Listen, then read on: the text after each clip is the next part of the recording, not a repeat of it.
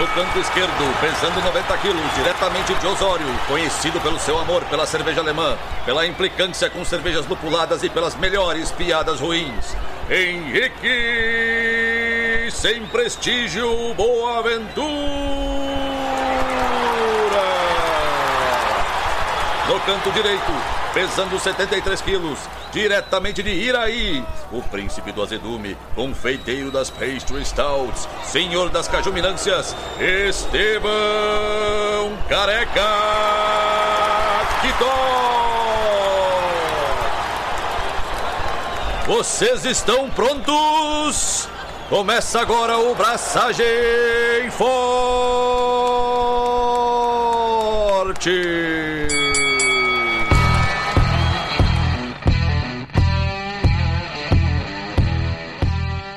E aí, galera, Estevão da Suricato aqui. Alô, Loite, Henrique Boaventura e o ano começa hoje, né? A partir de agora, o ano começou. É a primeira gravação pós-carnaval. Real oficial, o ano começou hoje. Já demorei uma hora e meia pra chegar em casa, saindo do trabalho. É um fenômeno maravilhoso esse fenômeno brasileiro do tipo assim, o ano começa após carnaval, né? O que, que eu vou te dizer, velho? Não, é que eu vou te dizer que, tipo assim, é literalmente dois meses e pouco depois do início do ano. E, tipo, as coisas só realmente engrenam depois desse período. É muito doido isso, velho. Cara, mas isso é um rolê de perspectiva. Pra quem mora na praia, por exemplo, tem negócios e tal, o ano começou em novembro e tá terminando agora. Eu não sei se eu gosto do que top positivão, assim, velho. Tipo, acho que eu prefiro aquela pessoa amaldiçoada, desgraçada, assim. Tipo, não sei se eu sou muito fã dessa pessoa assim.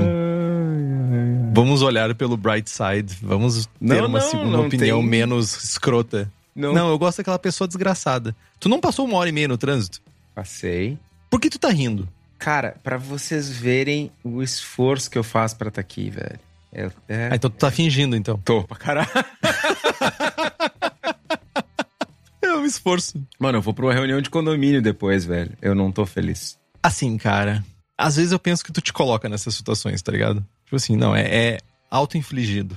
Mas a essa altura do campeonato, como tu disse que tu tem uma reunião, é tipo, não é eu vou decidir se eu vou numa reunião, então, tipo, já é martelo batido, tá ligado? Não, mano, minha responsabilidade, né, velho? De novo, eu não sei se eu gosto desse Kitó. Mas, meu, antes de realmente falar sobre assuntos e tudo isso, meu, me diz o que que tu tem feito da tua vida sem ser decidir que tu vai ir em reuniões de condomínio e tomar água mineral com gás. Estou tomando água tônica. Me sentindo com 70 anos. Fancy. Meu pai gosta muito de água tônica. Ele tem 83 anos e ele não pode mais tomar. Bom, mano, o que eu tenho feito? Eu tenho, tenho duas, dois, duas coisas pra compartilhar. Sábado, dia. Preciso achar a data certa. Sábado, dia 12. 12 de março. 12. 12 é o parente do 14. Sábado, dia 12, vai ter um check day na firma, na Cubo. A gente vai estar servindo check premium Pale Lager, check Pilsner, check Dark Lager, que não existe no BJCP. Check Dark Lager não existe no BJCP. Não, não existe. Não. Claro que existe, meu. Nossa, colei. Me dá teu PIN. Devolve esse PIN. Existe? Check Pale, Premium Pale, Check Amber e Check Dark. São quatro checks. Nossa, eu colei forte, mano. Não, tu, definitivamente eu estou afirmando pra ti que tu sequelou forte. Não é só o braçagem que é forte, a sequela também é forte. Mano, eu quero uma camiseta sequela forte. Eu preciso dessa camiseta. Mano, tu tá falando sobre essa, essa, esse estilo e essa ceva nos últimos, sei lá, 15 anos, meu. E tu me vem com essa, tipo, numa gravação do programa, me dizer assim: não, não existe check Dark Lager no BJCP. Como, meu? Ô, mano, Toma mais uma água tônica aí. É o quinino que tá te matando. eu não sei nem o que falar, velho. Ai, ai. É no BA que não tem? No BA talvez não tenha. É, Olha, eu, vamos lá, vamos por eliminação. Eu afirmo pra ti que no BJCP tem. Ok. Façam de, de conta que eu não falei essa bobagem. Não façam. Acreditem na bobagem. tipo assim, ele falou essa bobagem. Não, falei, mas façam de conta que eu não falei, tá? Teremos check Pilsner, check Dark Lager, torneira side pool, canecas e um rango especial. Então, daqui a alguns dias na Cubo, no bar da fábrica. Vai estar bem divertido. Inclusive, Henrique, estás convidado a compartilhar de um sábado. É sábado? Estarei aqui, provavelmente estarei lá. E, cara, no final de semana passado, retrasado, em algum momento da semana, ganhamos uma medalhinha de ouro no concurso latino-americano de cervejas lupuladas com a Dank Blazer. Ganhamos ouro em Strong American Pale, Strong American Beer, Strong American Something. Eu tô muito triste. E a segunda notícia relacionada é que a Seva ficou em segundo lugar no Best of Show. Não é para qualquer pessoa isso, né? Ah, mano, e, e tipo, era o concurso de cervejas lupuladas, mas o, o, espectro de estilos era bem amplo, né? Tirando o Groot Ale, todas são lupuladas, né? Tá bom de piada hoje. e, e a Seva que ganhou o Best of Show era uma Herb Spice, se eu não tô enganado. Então, tipo, de Seva Hop Forward. Disruptivo, né? Uma Herb Spice e, e uma, um concurso lupulado. Ah, enfim. Quem sou eu pra julgar, velho? Entendi. Tudo bem. não vou falar mal do concurso que eu ganhei a medalha, né, mano? Seria um pouco estranho, mas tudo bem. Não, mas tá, tava na regra do regulamento, eu acho que tem um desafio pro concurso. E, na verdade, pra gestão do concurso, né? Tu seleciona alguns estilos para participar do concurso mas tu não tem como orientar o jurado do tipo, sei lá, por exemplo, tava lá, podia mandar uma Alt Beer. Ou uma, uma Czech Pilsner, por exemplo. Eu posso mandar uma Czech Pilsner no limite inferior do estilo, com uma presença de lúpulo bem sutil, um foco mais em, em um caráter de malte, pouco aroma e tal, e ela ainda ser uma boa cerveja ainda performar bem dentro do estilo. Ou eu posso mandar ela no outro lado do espectro e ela ser uma ceva super lupulada, com aroma, com sabor e tal, e ainda ser uma boa cerveja tu pode selecionar o, se o estilo tal não tá, mas é difícil tu passar essa orientação pro jurado e dizer, não, só pontuem bem ou só premiem as cervejas que tem mais lúpulo. Caráter evidente de lúpulo, assim. É, é ruim, sabe? É... Sem contar que o limiar é meio tipo assim, tá, pra uma, o que, que é um camate, caráter evidente de lúpulo numa Czech Pale Lager? Exato, é, enfim, né? Mas tu ganhou, medalha. Isso que importa. Ganhei medalha. Por sinal, a Czech Pilsner não ganhou medalha, mas foi a nossa cerveja melhor avaliada. Foi com a maior nota. Quanto? Pode dizer ou não? 38, eu acho, 39, 37, algo assim. Olha aí. Eu tomei essa, né? 30 e alguma coisa. Não tomou. Pra tu ver, eu faço quanto tempo que tu não me visita. É, faz um tempinho. Mas falando em tu não me visitar, conta pra nós o que tu tá fazendo. que tu... Cara, eu tô numa pausa dramática, que a minha geladeira, ela tá numa crise existencial. A geladeira da minha casa tá numa crise existencial e eu tô dividindo a geladeira com geladeira de fazer cerveja com a comida da casa. Então tá foda. Mas vai, vai se resolver. Vai acabar esse verão desgraçado. Então tô numa pausa de braçagens. Eu tô louco para fazer. Louco não. Louco é um termo que eu não consigo colocar na mesma frase de sweet stout, tá ligado? Tipo, eu preciso fazer uma sweet stout no limite inferior do estilo. E vai ser um inferno fazer isso. Fazer não vai ser difícil, mas tomar essa cerveja vai ser, ó, uma dificuldade. Eu já tô pensando na próxima cerveja, eu tô pensando em refazer uma mild, uma dark mild, de tanta vontade que eu tô de passar reto nessa sweet stout. Tem outro estilo para tu refazer antes. Ah, tá. Vai te deitar. Vou te dar um galão de, de, de sweet stout pra ti. Um pouco por uma conversa que a gente teve no grupo de apoiadores e apoiadoras eu voltei a estudar mais sobre cervejas com baixíssimo teor alcoólico ou sem álcool, né? E eu tô pilhando de fazer uma alguma coisa semelhante a, a acho que é a Nanny State da, da, da Brewdog, mas com algumas substituições bem, bem fortes de lúpulos e tal. Mas eu tô querendo replicar principalmente o caráter de malte. Eu tô mirando naquele caráter de malte como uma base inicial para os meus testes para ver co como isso escala para outras cervejas, sabe? Para outros estilos. Então acho que é legal pegar uma experiência, já que é, existe aquele projeto da Brewdog de compartilhar as receitas, eu achei interessante. E vou tentar simular de alguma forma aquela receita, porque é uma fermentação Saccharomyces normal, né? Mas é uma fermentação de uma quantidade muito baixa de açúcares fermentáveis. Então eu queria replicar isso. Eu queria fazer uma cerveja desse jeito que ainda tem caráter e que não vai ficar estranha, sabe? Então tô curioso pelo resultado, bem curioso. No mundo dos livros, que é basicamente o que eu faço, é cerveja, livro e me matar trabalhando. Terminei de ler o Scotch Ale, que é da série lá do Classic Beer Styles, é o número 8, antes que tu me pergunte. E gente, que livro raso. o livro que foi um esforço para encher linguiça. Pra... E ele é um livro super curto. Ele é muito pequeno, mas é um esforço gigantesco para encher linguiça ali.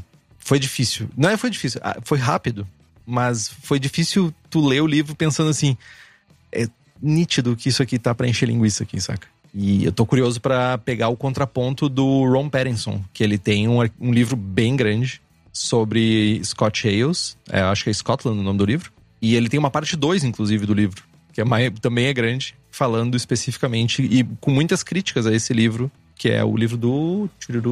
Acho que é do Nuno. É do Greg Nuno. É do Nuno. Eu estou. Ele tá na minha frente aqui. Mano, mas aí deixa eu te perguntar um negócio.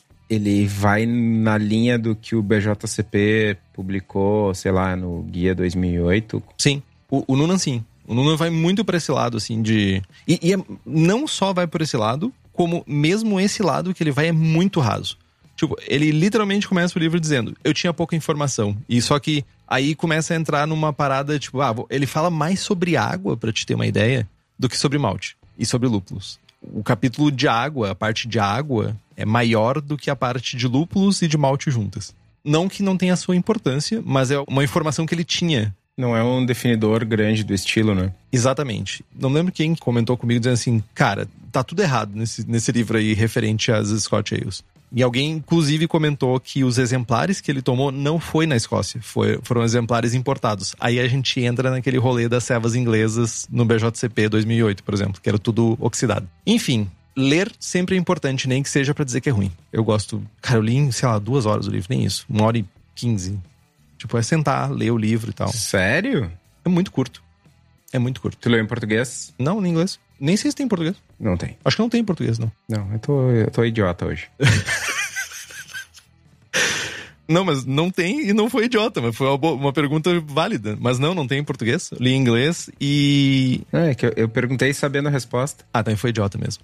Mas tem, tipo assim, sei lá, umas 30 páginas falando sobre as cervejas das cervejarias e nitidamente dá pra ver que é raso, assim, tipo, ah, caráter nut e de amendoado e é isso. Só isso. Eu falei mais sobre o livro do que o livro tem conteúdo. tu já leu o Smoked Beers? Eu já li o Smoked Beers. É bem melhor. Bem melhor. Eu tô pilhado de, assim que eu terminar o que eu tô lendo agora, de, de ler ele. Eu tô com vários da série na fila. Eu já comentei aqui que eu tô, na, tô lendo à noite, quero ler a historinha menos técnica. E eu tô com vários na fila para ler, quero começar por ele. Tu tá falando do. Deixa eu... É o 18, se eu não tá. me engano. É, do, é do, do Ray Daniels, né? É do Ray Daniels, 18. Disparado para mim é o melhor. Apesar de eu queria que tivesse mais informações sobre as cervejas alemãs, porque ele tem um capítulo falando muito sobre cervejas defumadas norte-americanas, especificamente aquela Alaska que tem uma uma smoked porter, que é clássica pra caceta. Smoked porter é um estilo muito massa, mano. Eu já fiz. Eu também. Ô, mano, vou fazer um lote novo de Helles House, porque esgotou, vendeu loucamente e tal. Mas eu tô, tô me sentindo corajoso. Eu acho que eu vou meter uma, uma outra serva defumada muito em breve. Merten. É, algo mais forte, mais intenso, Ó, mais. Doppelbock, com malte defumado de carvalho. Fica a dica. Não é malte defumado de carvalho, é malte defumado por carvalho, no caso. Né? Com carvalho. É, essas são as atualizações. Aguardem comentários sobre o quão errado tá o livro nesse, nesse canal aqui. Scott Ale. Scott Ale. É preguiça, se, se tu vai com esse sentimento, vai ser pior ainda. Porque, tipo, tu vai ler em três sentadas, tá ligado? Enfim. Tá, meu, mas é, é eu preciso fazer isso porque eu tô ficando para trás, meu dos livros. Tu tá competindo com o livro também pra mim também? Não, não tô, não tô, não tô. Meu, só, cara, não, não, não, não eu, eu te proíbo disso. Quer ler, leia. Mas, tipo assim, eu te proíbo de competir sobre ler livro, tá ligado? Não, não sem competições. Já sei. Vamos competir para ver quem. Deixa assim, é chutar cachorro morto daí. Boa! ok. Bom, e com isso, chega de gibberish antes que eu tome uma pedrada. Mas, cara, eu tô realmente pilhado de fazer defumadas. O Fabiano no chat aqui fala de fazer uma pivo. Tem um estilo que eu não fiz. Mais um check na competição. Na competição que vale. É legal, eu não sei se a galera. Eu não sei qual é a receptividade, mas o estilo é bem massa. Bem legal a cerveja. Mano, tipo assim, se eu não usar esse momento que eu tô por cima da carne seca, que eu fiz uma ceva defumada e vendeu loucamente para chegar pro meu sócio e dizer, mano, vamos fazer outra defumada? Se não for agora, não vai ser mais, tá ligado? É agora.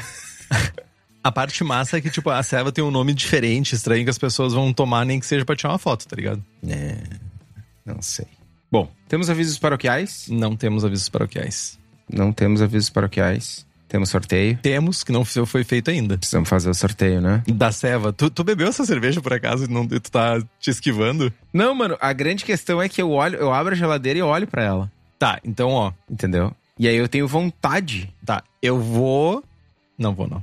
Bom, enquanto tu pensa no que tu vai fazer, deixa eu, né? Deixa eu falar um pouquinho sobre o sorteio, porque esse sorteio ele é exclusivo para as pessoas que estão aqui conosco, nos apoiando todos os dias, participando do grupo de apoiadores no. no... Nossa, que gaguejada. meu, corta minha água tônica aqui que tá forte o negócio. Sim, é. Parece que é cachaça com quinino, né?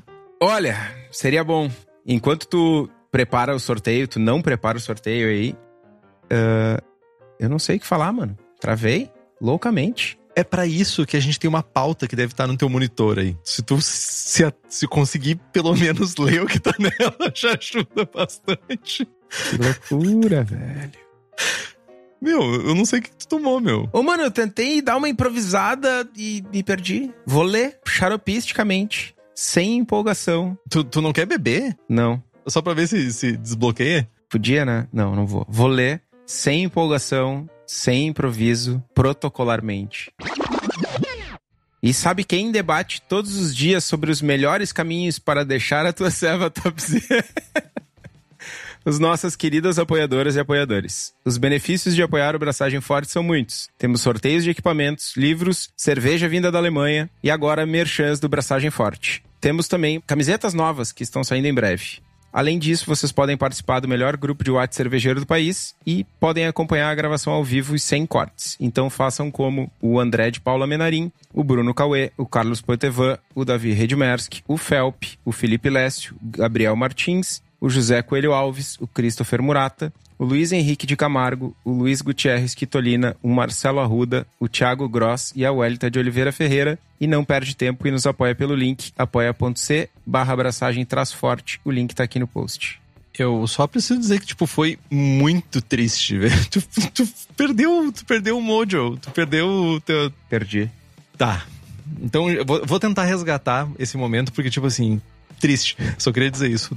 Tu ainda tem tempo de buscar uma cerveja. Não, não posso, mano. Eu não posso chegar bêbado na reunião, mano. Ou alterado. Eu ia dizer, tu pode parar de beber antes de estar alcoolizado, né? Tipo, tu pode estar sob efeito de, mas não carecendo de cuidados médicos, tá ligado? Enfim.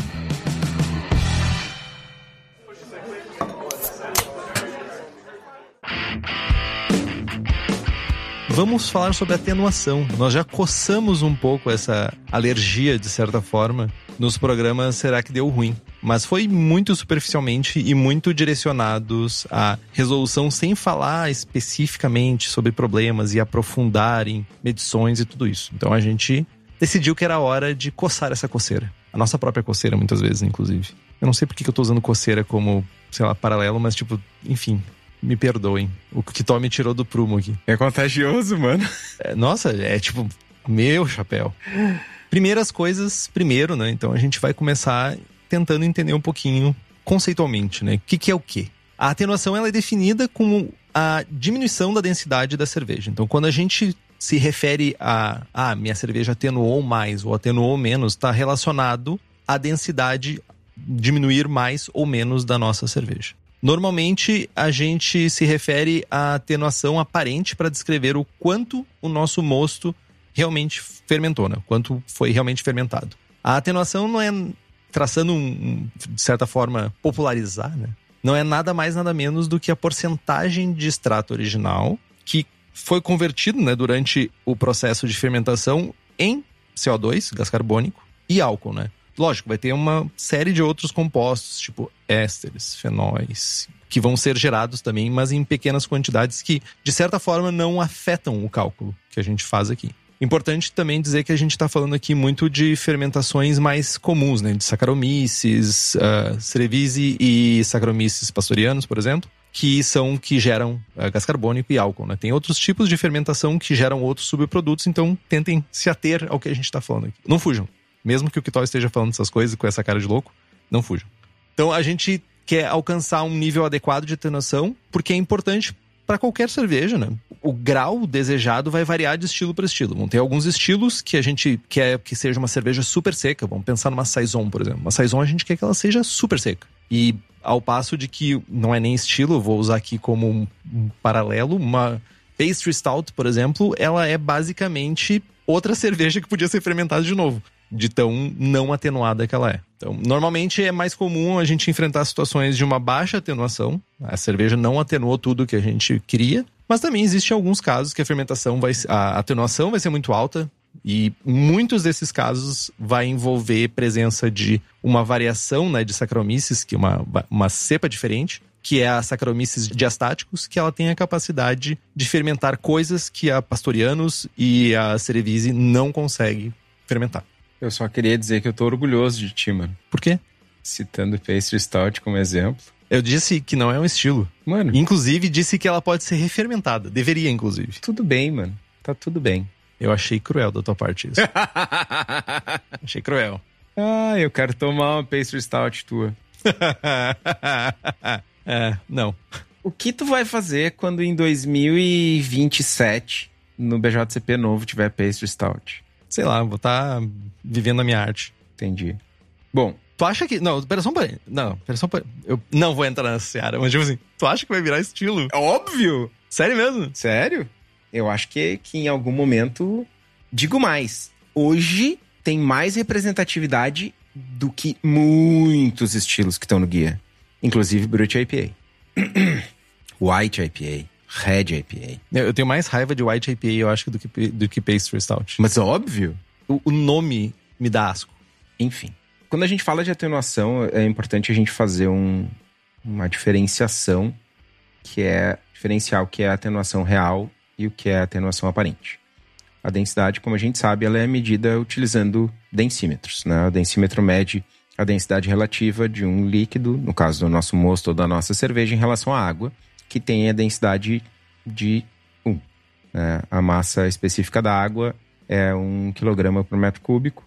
E aí as medições de densidade, elas são relativas, elas não têm unidade. Né? Não é, unidade não é SG, é, é um número sem unidade. Enfim, não vem ao caso entrar na física da coisa. A densidade, ela é a relação entre a massa e o volume né, de um corpo, no caso do volume de líquido que está na nossa proveta, Dessa forma, a gente pode determinar que a densidade mede o grau de concentração de massa num determinado volume. Uma medição usual para o mosto, digamos 1050, indica um aumento de densidade, no caso do nosso mosto, devido à presença de açúcares no malte. Na cerveja fermentada, a gente tem um, um, um kicker aí, a gente tem um rolezinho que atrapalha um pouco a medição, que é o álcool né, que ele acaba distorcendo a leitura. O álcool tem uma massa específica menor do que a da água, é 0,789 gramas por centímetro cúbico ou 789 quilos por metro cúbico. Com isso, uma medição, digamos, de cerveja de 1005 não indica que a gente tem só 0,005 de açúcares. Né? Como se a gente tivesse substituído parte da água por álcool com uma densidade menor. Né? Então, o que, que acontece? A gente mede 1050 e depois 1005, essa diferença ela está relacionada à atenuação aparente, né? que é aquilo que a gente mede e identifica rapidamente através do densímetro. A atenuação real ela leva em consideração o quanto de açúcares foram realmente consumidos. Né? Então a gente vai ter, na verdade, uma quantidade menor do que o indicado na, na atenuação aparente. Né? A atenuação real ela leva em consideração a densidade do álcool. Né? Isso, na prática, não é um grande problema, porque esse, essa distorção é uma distorção linear.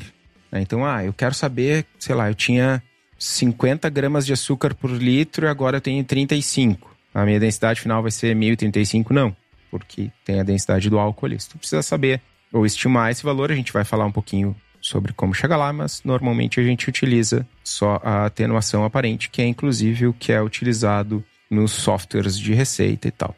Mas independente de atenuação, seja para fazer uma Brute IPA bem seca, né, bem crisp, ou uma American Barley com um corpão, o lúpulo certo para fazer essas cervejas tu encontra na Hops Company, que é especializada em fornecer lúpulos selecionados diretamente das fazendas para as cervejarias aqui no Brasil. Eles visitam produtores, buscam novas variedades, buscam aqueles lotes especiais. E agora, em 2022, eles trazem mais detalhes sobre os lúpulos comercializados. Todos os lúpulos passam por um detalhamento laboratorial. A gente tem lá, consegue analisar quais são os óleos, quais são os tióis, quais são os terpenos de cada lote, de cada lúpulo. Então, se vocês tiverem interesse em saber mais e utilizar os lúpulos da Hops, é só entrar em contato com eles na hopscompany.com ou no Instagram, Hops Company, e falar com eles. Tem, tem uma perguntinha que eu acho que tu pode me responder. A primeira pergunta é: pro caseiro, pra cervejeira e cervejeiro caseiro, a atenuação aparente é relativamente suficiente, certo? É o suficiente, sim. Essa discrepância entre, uh, por causa do álcool, em cervejas mais alcoólicas, ela é maior? A discrepância fica maior? Não. Essa diferença, ela é linear. Ela não muda um exercício que dá para fazer, enfim, né? É tipo, um mosto a 1050, um litro de mosto a 1050 pesa 1050 gramas. Um litro de cerveja a 1005 pesa 1005 gramas. Só que não tem só 5 gramas de açúcar ali. Né? Tem X% de álcool e, sei lá, 5 gramas mais Y para compensar a diferença. Quando a gente fala de cervejas mais densas, uma ceva que sai de 1100 e para em 1055, ou uma ceva que sai de 1050 e para em 1005, tu tem a mesma quantidade de álcool nas duas. Uhum. Né? Então, a redução de densidade é a mesma nas duas. Porque tu tem a mesma quantidade de álcool, né? Tu tá substituindo X% de, de água por Y% de álcool. Então o impacto é o mesmo.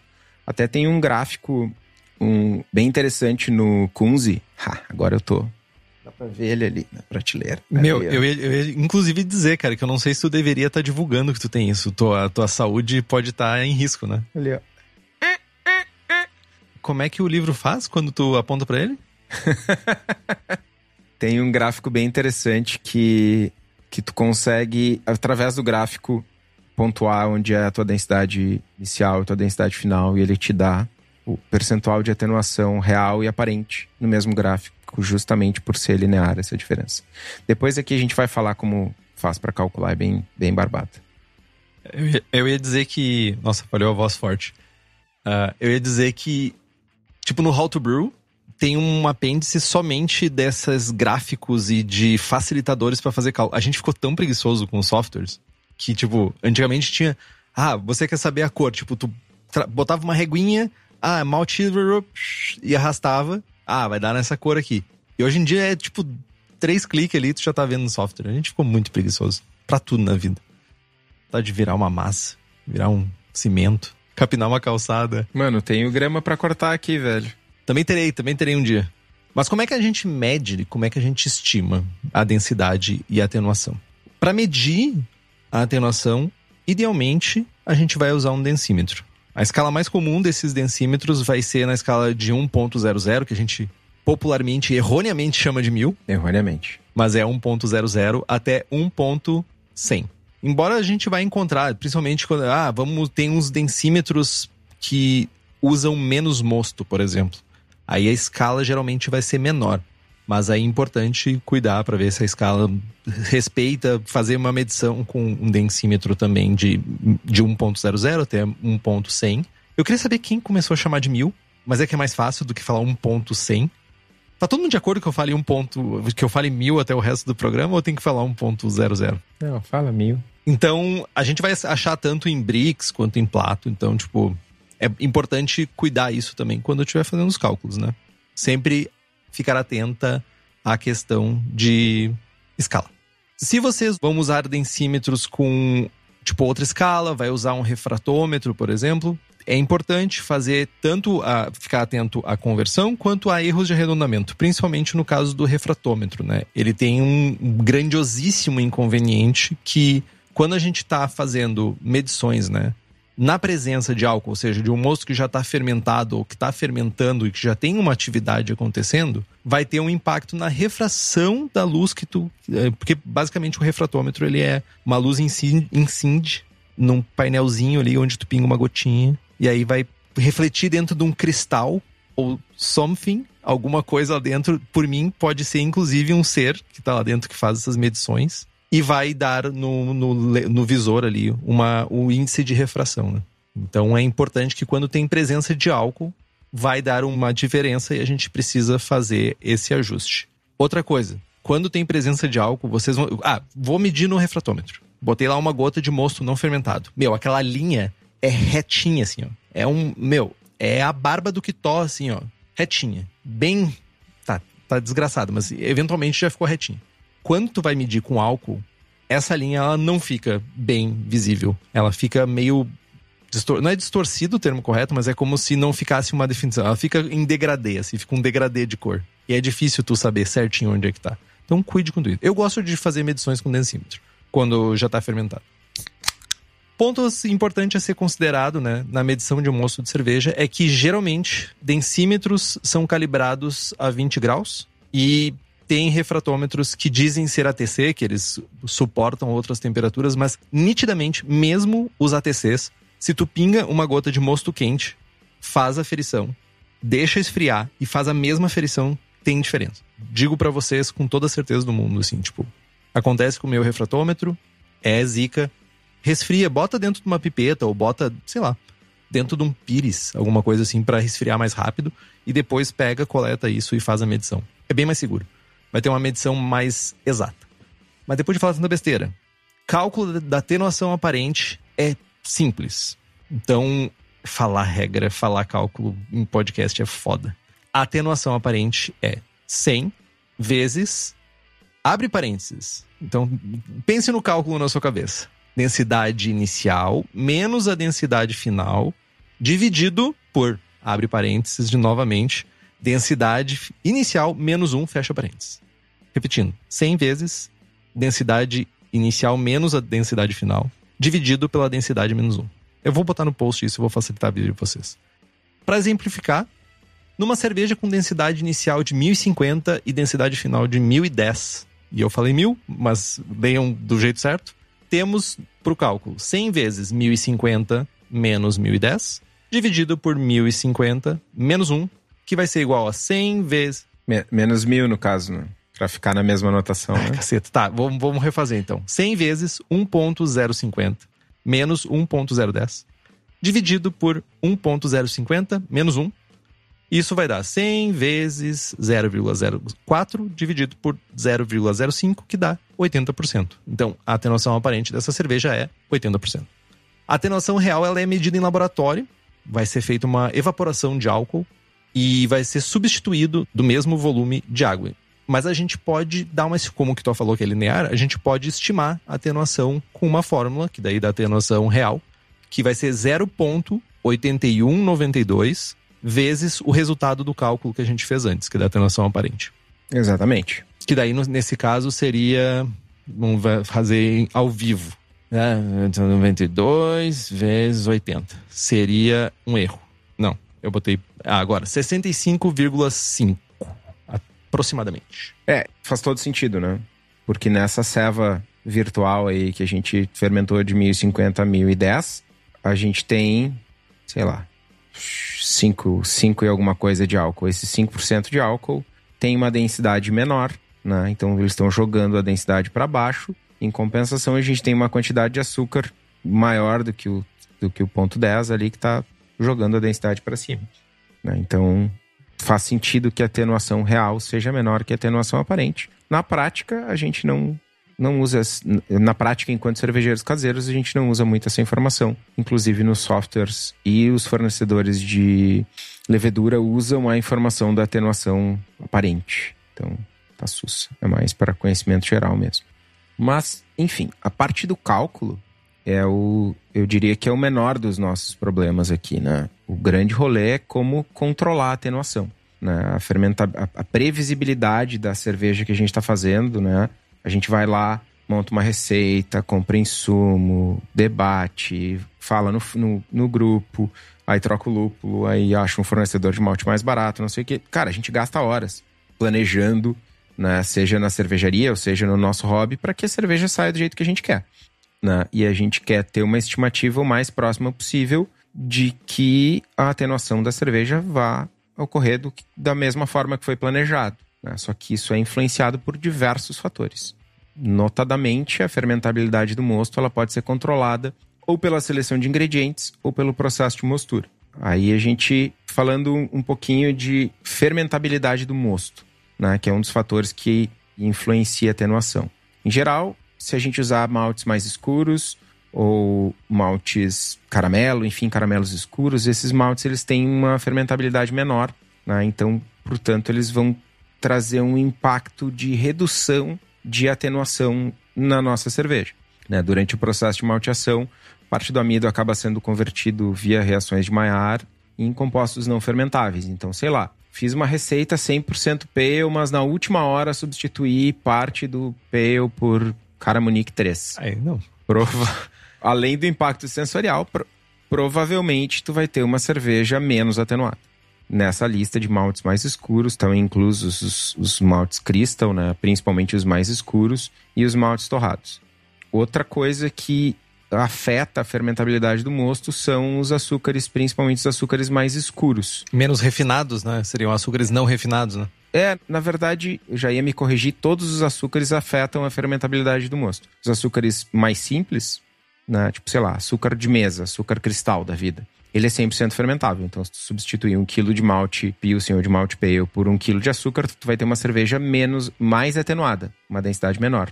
Já os açúcares mais escuros, açúcar mascavo, açúcar demerara, ou a, alguns adjuntos de açúcar, tipo, sei lá, melado, eles podem conter uma grande quantidade de dextrinas, podem não, eles contêm, né, e outros subprodutos de reação de Maillard que vão contribuir com muito sabor. Em grande parte vem daí o sabor deles, mas são compostos que não são fermentáveis. Né? Então, quando a gente usa açúcar, a gente pode regular isso. Inclusive, tem gente que utiliza, né, já vi isso, ah, o cara utiliza eh, açúcar uh, melado, mas aí bota um pouco de açúcar simples para tentar equilibrar, equilibrar, contrabalancear, enfim. Essa é uma das formas de a gente controlar a fermentabilidade do nosso mosto, né? E quando a gente troca insumos ou troca fornecedor ou testa um insumo novo, isso é uma variável extra para o nosso processo. Falando de processo, o processo de mosturação tem um grande impacto na fermentabilidade do mosto.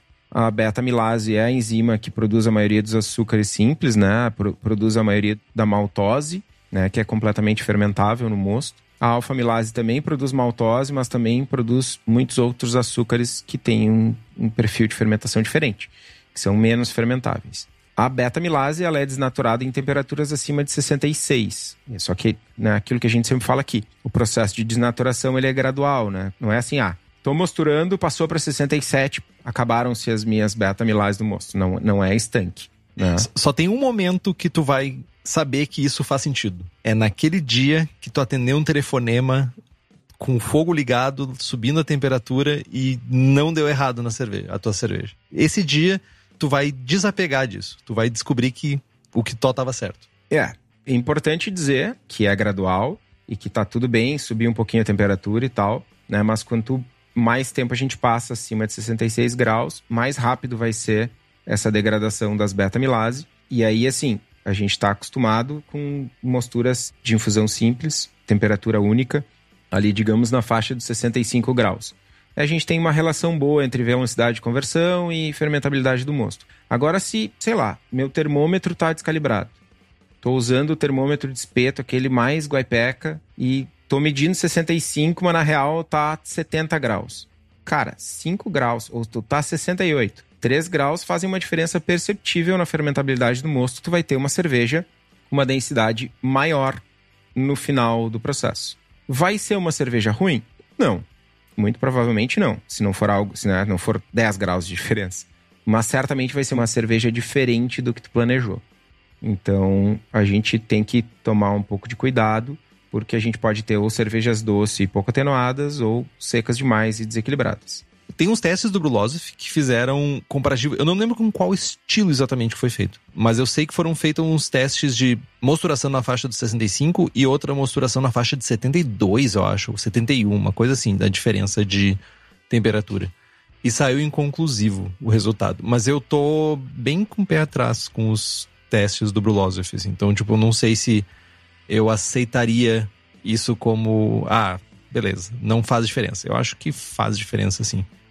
E eu ia fazer a referência, a analogia do, do Palmer sobre a beta e a alfa milase, mas eu acho que já falei demais essa analogia da árvore dos galhos. Acho que já foi.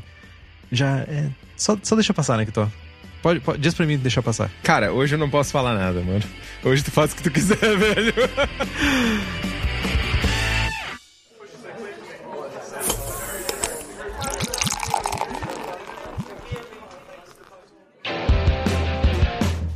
Outra coisa que impacta também né, no controle né, da atenuação é a performance da levedura que a gente vai usar para fermentar o nosso mosto. Saúde e o ambiente de fermentação são fatores grandiosos quando a gente trata de um, tanto de uma atenuação deficiente quanto de uma eficiente, né? Se a levedura, de alguma forma, tipo, ela não estiver saudável, tiver poucas células, não fez um pitch correto, ou não tem uma quantidade de oxigênio dissolvido suficiente para ela ter uma multiplicação celular boa, o mosto não vai ser completamente fermentado ou vai ficar é, o que a gente já sabe, né? Off flavors, tudo isso que pode acontecer quando a gente tem um, uma fermentação ruim.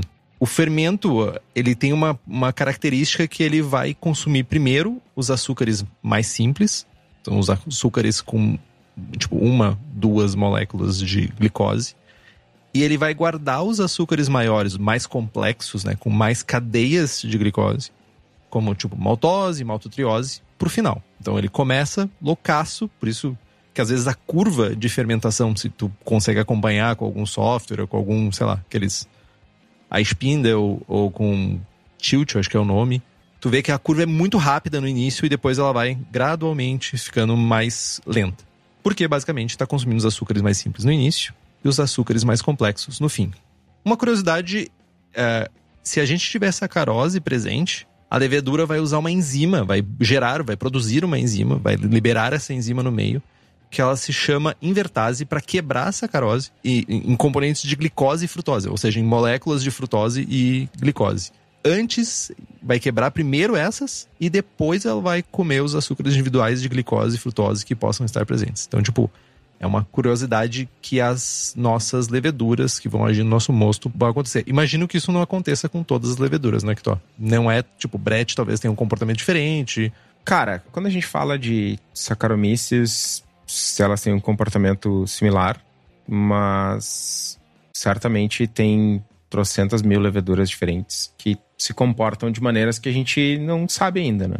É bom ficar em cima do muro nessa hora. Entendi. É o positivão em cima do muro. Entendi. Mano, eu, hoje eu tô, eu tô irreconhecível, velho. eu, tô, eu tô te estranhando real, velho.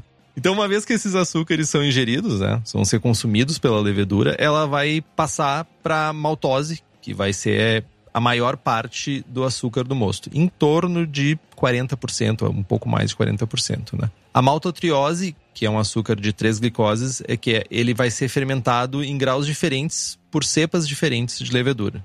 Isso é importante também a gente pontuar. Leveduras, as cepas lagers, geralmente elas consomem mais açúcares do que leveduras ale. Então, tipo, vocês já ouviram a gente falar, por exemplo, ah, minha cerveja não atenuou tanto. O que, que eu posso fazer? Tu pode colocar uma fermentação ativa lager que vai atenuar um pouco mais, porque tem açúcares que vão ser consumidos por uma cepa lager que não são consumidos por uma levedura ale. Com exceção de Nottingham, que eu acho que Nottingham come até prego. Aquele rolê de que aquela levedura é maldita. Dependendo do regime de mostura que a gente tiver, a maltotriose vai representar de 10 a 20% do mosto e as dextrinas podem chegar até 20% do mosto.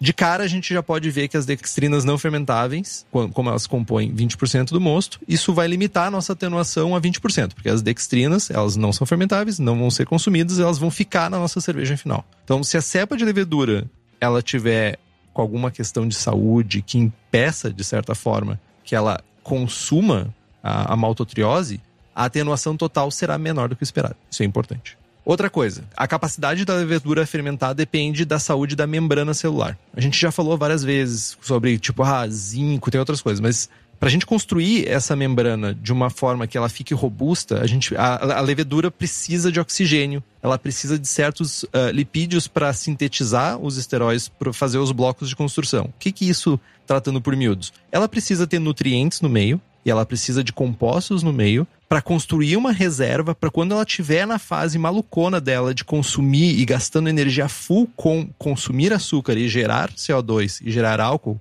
que ela tenha os nutrientes para isso e não precise usar esforços para consumir essas outras coisas. Tipo, o esforço, meu esforço agora é comer açúcar, gerar álcool e gerar gás carbônico, basicamente isso. Uma má oxigenação do moço vai prejudicar também a capacidade da levedura e o desempenho dela.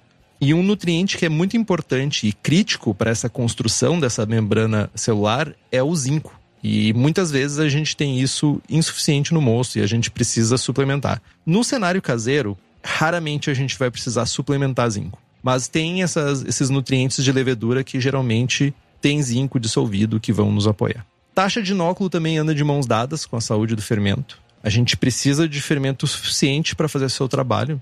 Sei lá, se a gente tiver com fermento 50% saudável, tu vai precisar inocular o dobro de levedura para fazer o mesmo trabalho que o fermento faria no pico da saúde que ele tem, né? Então, tipo, se eu tivesse inoculando uma levedura que 100% nunca vai ter, mas tipo, ah, 96% saudável, 96% de levedura viável e uma vitalidade alta.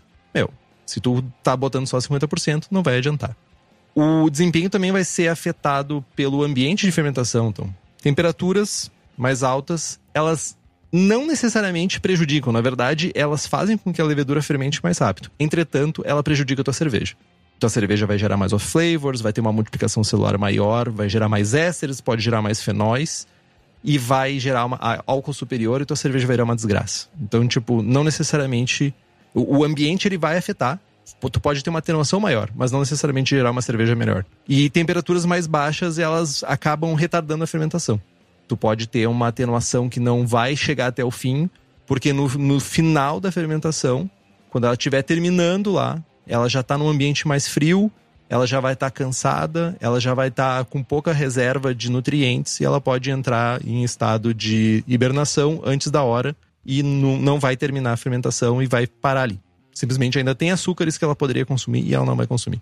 Aqui fica um, um alerta importante, né? Falei do termômetro Jaguar antes, mais um ponto do processo que a gente precisa ter um controle extra de temperatura, né? Se a gente está com um termômetro ruim, descalibrado, um controlador, a gente pode fazer com que uma levedura uh, uh, muito floculante, por exemplo, saia de suspensão antes de atenuar toda a cerveja. Então a gente tem que estar tá com os termômetros. Tem que usar um termômetro bom, um controlador de temperatura bom, né? E, cara, não tem outro lugar para comprar um termômetro bom que não seja na cerveja da casa. A cerveja da casa é o lugar certo. Além disso, além dos melhores maltes, lúpulos, leveduras, equipamentos, acessórios, a cerveja da casa ainda fabrica equipamentos voltados para nós, cervejeiros caseiros, e fiquem ligados que eles estão sempre lançando novidades para facilitar a nossa vida. E para quem é da região metropolitana de Porto Alegre, é só dar um pulo no espaço da cerveja da casa, na rua Paracatu 220, no bairro Igara, em Canoas. E para quem não é daqui, é só entrar no site cervejadacasa.com. Beleza, entendemos todo o rolê, o que, que afeta, o que, que é atenuação, o que, que é atenuação real, o que, que afeta para cima, o que, que afeta para baixo, o que, que é bom, o que, que é ruim. Fiz minha cerveja, deu ruim. Ah, bons tempos do será que deu ruim, né? Era fácil. É, deu ruim. Vamos lá. Troubleshooting. Como é que eu corrijo? Tô com uma cerveja com uma densidade final muito baixa. Quando a densidade passou do projetado, estimei lá que minha FG ia ficar 1010 e ficou, sei lá, 1005. Se a, se a FG for muito baixa e todos os outros fatores, como temperatura de fermentação, etc., estiver tudo certinho, medi, meu termômetro está calibrado, mosturei na temperatura certa, não troquei o malte e tal, eu posso ter mosturado a uma temperatura muito baixa e o mosto ficou mais fermentável do que o necessário né, do que o projetado.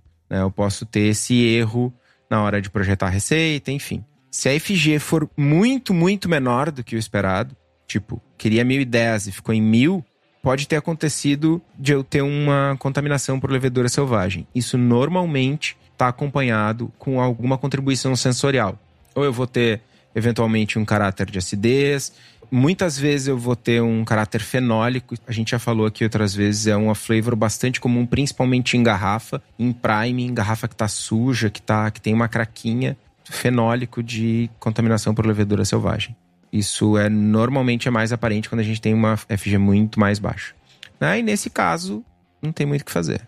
Podem mandar a serva aqui para minha casa, que daqui a pouco eu vou para reunião de condomínio, eu já levo pro meu vizinho, entrego em mãos. Nossa, chega com engradado de cerveja ruim.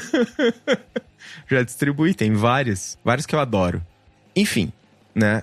Quando a gente está com a, com a FG um pouco mais baixa, ou, ou muito mais baixa, enfim, mas que não é o caso de uma contaminação, a gente pode corrigir adicionando um pouco de maltodex, de maltodextrina diluída, mas só vale a pena, e aí minha experiência pessoal, se a diferença for muito grande. Tipo, vou dar um exemplo meio bobinho. Ia fazer uma saison, saison é ruim, ia fazer uma, uma APA, sei lá. E aí eu ia usar uma levedura US05, meu projetado era 1014 e eu usei Nottingham. Ficou em 1005. 9 pontos de densidade é a diferença, é bastante diferença. Não pro Brulosophy, mas, tipo, pra, a gente sabe que é. Né? Faz sentido eu corrigir. Agora, ah, meu projetado era 1006, deu 1005. Cara, o risco de oxidação, a mão de obra da Maltodex, nada disso vale a pena. É, então, se for uma diferença maior, significativa, vale a pena tentar uma correção. Né? Dá para corrigir com lactose também. Dá para corrigir com lactose também. Vai trazer um pouco mais de dulçor né, vai transformar a cerveja numa cerveja que não pode ser consumida por pessoas que têm intolerância e tal, mas funciona também. E no caso de ter uma densidade final muito alta? Se deu uma densidade final muito alta, isso pode indicar que a gente mostrou uma temperatura mais alta e acabou produzindo mais açúcares que não vão conseguir ser fermentados. São cadeias mais longas de açúcares que não vão ser fermentados pela nossa levedura. Lembrando, a beta-amilase é que ela, ela que vai ser responsável. Eu vou me segurar, eu não vou fazer analogia do Palmer. Que ela vai ser responsável por gerar os açúcares, a maior parte dos açúcares que vão ser simples e fermentados do nosso mosto, né? E ela é desnaturada mais rapidamente em temperaturas acima de 70, como o Kitó já falou em algum momento. Então é importante que a gente tenha um termômetro bom, lá da cerveja da casa, calibrado. Tem alguns termômetros que têm uma função de calibração, para a gente conseguir calibrar em água gelada, em água fervendo. Então, são bons termômetros porque em casa tu consegue fazer a calibração. E mesmo que seja uma calibração meio medonha, é melhor do que um termômetro descalibrado. Na verdade, o bom é um, um termômetro 100% calibrado, mas enfim. Outras causas podem incluir também conversão incompleta durante a fermentação, durante a mostura, tipo, ah, fez uma mostura muito curta, não tinha enzimas suficientes para converter o teu, sei lá, tu fez uma cerveja com muito milho, com muito açúcar simples, alguma coisa assim, não tinha enzimas suficientes e aconteceu de não converter tudo que estava disponível do teu amido. Descontrole de temperatura durante a fermentação, sobe fermentação, desce fermentação, sobe fermentação. É melhor tu ter uma fermentação um pouco mais alta constante do que uma oscilação de temperatura. Uma aeração deficiente do mosto, isso é outro problema, tipo, raramente no cenário caseiro a gente vai chegar num momento que a gente não vai ter oxigênio suficiente para fermentar nossa cerveja uma queda por queda. Se tu abrir a, a torneira da, do, do, da, da, panela de fervura e jogar dentro do fermentador, tu já vai ter, segundo o Palmer, no, no na última edição do How to Brew, tu já vai ter de 5 a 8 partes por milhão. Então, tipo, já é suficiente para uma fermentação ale, por exemplo. E para uma fermentação lager razoável. Pitch de levedura insuficiente, já falamos miseravelmente sobre isso várias vezes. E também uma questão de má configuração de software e cálculos incorretos, né? Ah, meu software não está configurado corretamente. Botei uma temperatura num e fiz outra na panela, sabe? Isso também pode gerar discrepância no final da nossa fermentação. Mas falando em fermentação, falando sobre esse universo que eu amo, adoro de paixão, o lugar que tem as leveduras saudáveis, felizes, lépidas, faceiras para fazer aquele pitch monstruoso na tua cerveja é a Levtech que além de leveduras para fazer cerveja, também tem bactérias, bretanomices, levedura e também tem leveduras para fazer outros tipos de bebidas, tipo hidromel, cidra, whisky e cachaça. E o atendimento aquele maravilhoso que só a Levitec tem. Para ti que é profissional, a Levitec oferece mais de 50 tipos de leveduras, consultoria em boas práticas de fabricação, controle de qualidade, montagem de laboratório, treinamento de pessoal e o esperadíssimo banco de leveduras. Então entra em levtech.com.br e faz tuas compras. Cara, eu preciso repetir o comentário que eu fiz no chat agora. Lépidas. E faceiras. Lépida é, no, é vai, vai, virar nome de Seva, né, meu? Pô, podia, podia botar lépida. Faz uma. Não, não tem. A, é, pena que é tudo, é tudo IPA, não tem. Aí é só númerozinho, né? Mas tu podia dizer lépida e faceira. Uma Session IPA, lépida e faceira. Essa aí tá, é da escola Baltic Forte Tambor. Meu, ainda vou ter essa cerveja. Por sinal, faremos em breve. Tô com a mão coçando para fazer uma Baltic.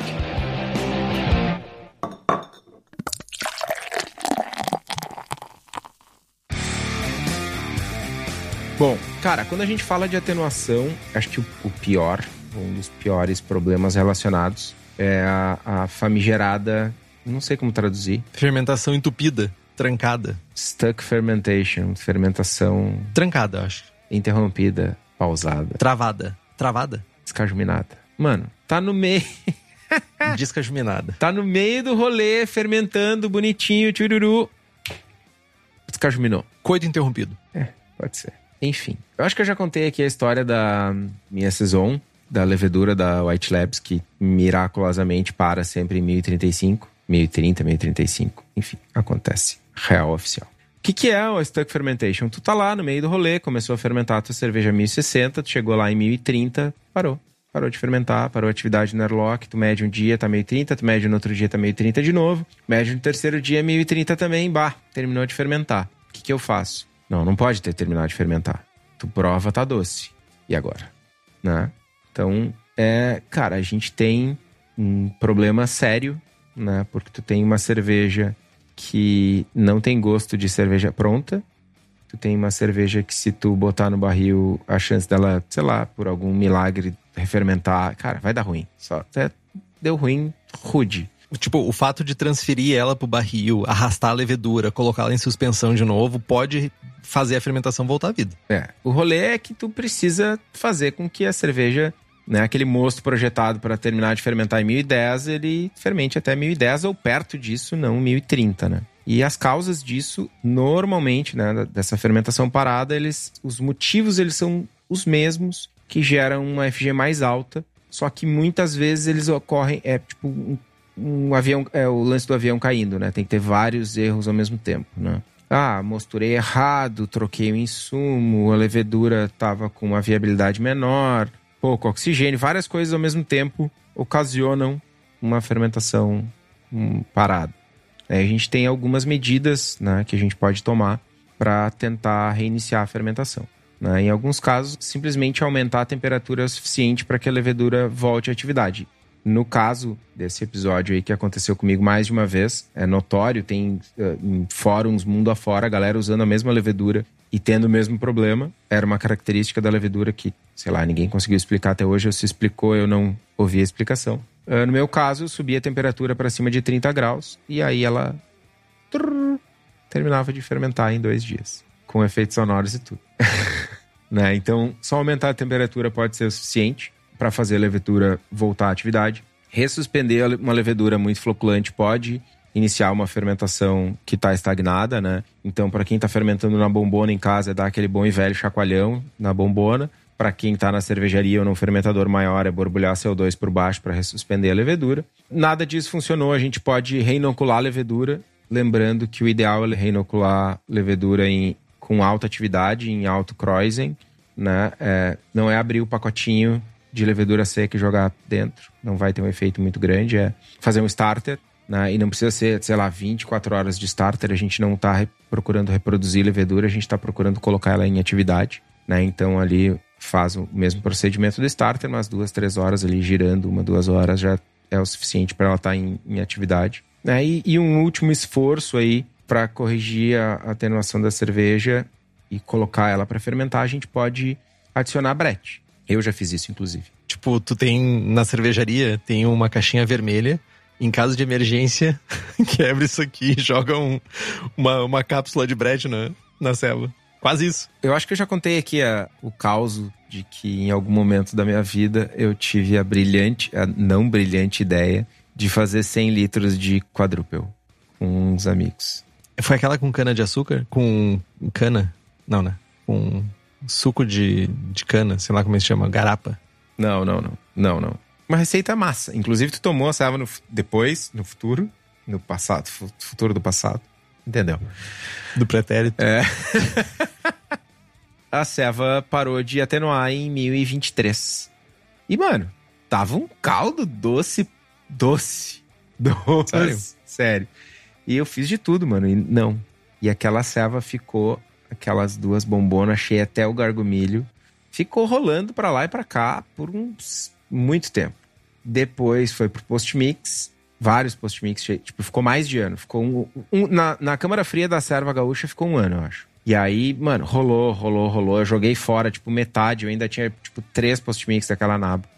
E aí, eu, o que, que eu vou fazer com isso, né? Aí um dia eu tive a brilhante ideia, e sim, brilhante ideia, de jogar tudo de volta no fermentador e largar-lhe uma brete por cima. Mano, deu dois dias, o troço parecia a bateria de uma escola de samba, velho. Parecia tiroteio, velho. Uma tobata ligada, velho. tobata? Mano, fermentação violentíssima, velho. E, e, foi de 1023 a tipo 1003, 1005, uma coisa assim, não me lembro direito. Desequilibrou muito? Mano, a ceva ficou linda, linda, maravilhosa, perfeita. Acho, eu acho que eu lembro dela. E aí eu botei uma parte dela, botei um pouco de carvalho. É a quadrúpel que foi pro meu, pra minha barrica, que fermentou na barrica e deu chafariz, molhou o teto. E cagou a casa inteira. Mano, tinha força de ceva que eu usei, eu fiz várias coisas, tá ligado? Tem licor de butiá feito com a cerveja, tá ligado? Enfim. E a ceva ficou linda, com brete. Enfim, é uma ceva completamente diferente, não tem nada a ver com a quadrúpel da receita inicial, né? Mas, inclusive, cara, a ceva ficou tão famosa que o, o Felp fez uma, um clone dela na Alemanha. Chupa mundo. Enfim, para quem usar brete numa ceva que está com a fermentação estagnada, é importante ter a consciência, né, de que vai ser outra cerveja. Mas é uma solução antes de jogar o mosto fora. E para quem quiser saber mais sobre o assunto, recomendamos fortemente o East do Chris White e do Jamil, pai Jamil, Jamil Zainashev. Tem mais algum, alguma recomendação de livro, Henrique? Tava me perguntando aqui, mas eu, de fermentação, de levedura. How to Brew. Sempre tem material legal, principalmente sobre a parte de atenuação e tudo isso. É um bom material com uma boa leitura. Mas certamente o East é carro-chefe. Ah, eu ia comentar, na verdade, sobre Stuck Fermentation. Algumas pessoas atribuem Stuck Fermentation a cervejas high gravity, cervejas com uma densidade inicial mais alta. Não é uma exclusividade de high gravity. Eu já tive problema fazendo Ordinary Bitter. É, S04 eu já tive algumas vezes. Stuck Fermentation. Começou em 1035, parou em 1032. Cara, começou em 1035 e parou tipo em 1018. Eita. E, rapaz, faça aquele esforço gigantesco para não destruir a geladeira sacudindo um fermentador. Mas o sacudir o fermentador com o S04 especificamente eu sempre tive bons resultados. Na segunda agitada, terminava de atenuar, assim, sabe? Tipo, mas eu já tive problemas com S04. Bem interessante isso. E eu acho que foi a única, realmente, que eu pensei assim: ah, cara, isso aqui tem toda a cara de ser stuck fermentation, sabe? Só S04. E geralmente, S04 fermentando no limite inferior. Tipo, sei lá, 17, 18. Daí eu comecei a fazer fermentações na, na faixa dos 20, 20 e nunca mais tive problemas com o S04. Mas a sacudida ali é, é violento o rolê. Cuidem para não jogar o fermentador longe. É, as alças tenham muita confiança e revisem as alças do seu fermentador, né? Tipo. Tem placa, tem história, tá ligado? uh, mas, ó, isso é uma coisa interessante também, né? Tem leveduras mais atenuantes e menos atenuantes. Tem leveduras, tipo o S05. É uma levedura que tem uma, uma atenuação média alta, tipo 75%. Aí a gente vai ver algumas cepas de Kveix, por exemplo, que tem de 82, 85% de atenuação. Aí tu pega uma cepa de Saison. O Saison chega a 85, 90, não é, Kitó? Dependendo da cepa, sim. Principalmente se for de astáticos. Mas isso falaremos em outro episódio. Então, eu tava falando e o Kitó me cortou. Ele me deu a deixa. Compre os livros que estão no post, nós ganhamos uma porcentagem e você não gasta um centavo mais por isso. Compre também as camisetas do Braçagem Forte, nosso boné, na lojinha. O link tá lá no site. Curta nossa página no Instagram e no Facebook e assine o feed também no nosso site. Também estamos no Spotify, Google Podcasts, Deezer. E se você gosta do programa e quiser fazer um review no iTunes ou no Spotify, nos dar estrelinhas, por favor, faça. É legal, a gente gosta. É legal pra, também para outras pessoas verem que nós eventualmente geramos conteúdo bom. Compartilhe o episódio com seus amigos. Tem dúvida, sugestão de pauta, crítica, quer anunciar a sua empresa ou seu produto? E-mail para contato abraçagemforte.com.br ou mande uma mensagem para nós no Facebook. É isso que tô. É isso. Braçagem forte. Braçagem forte.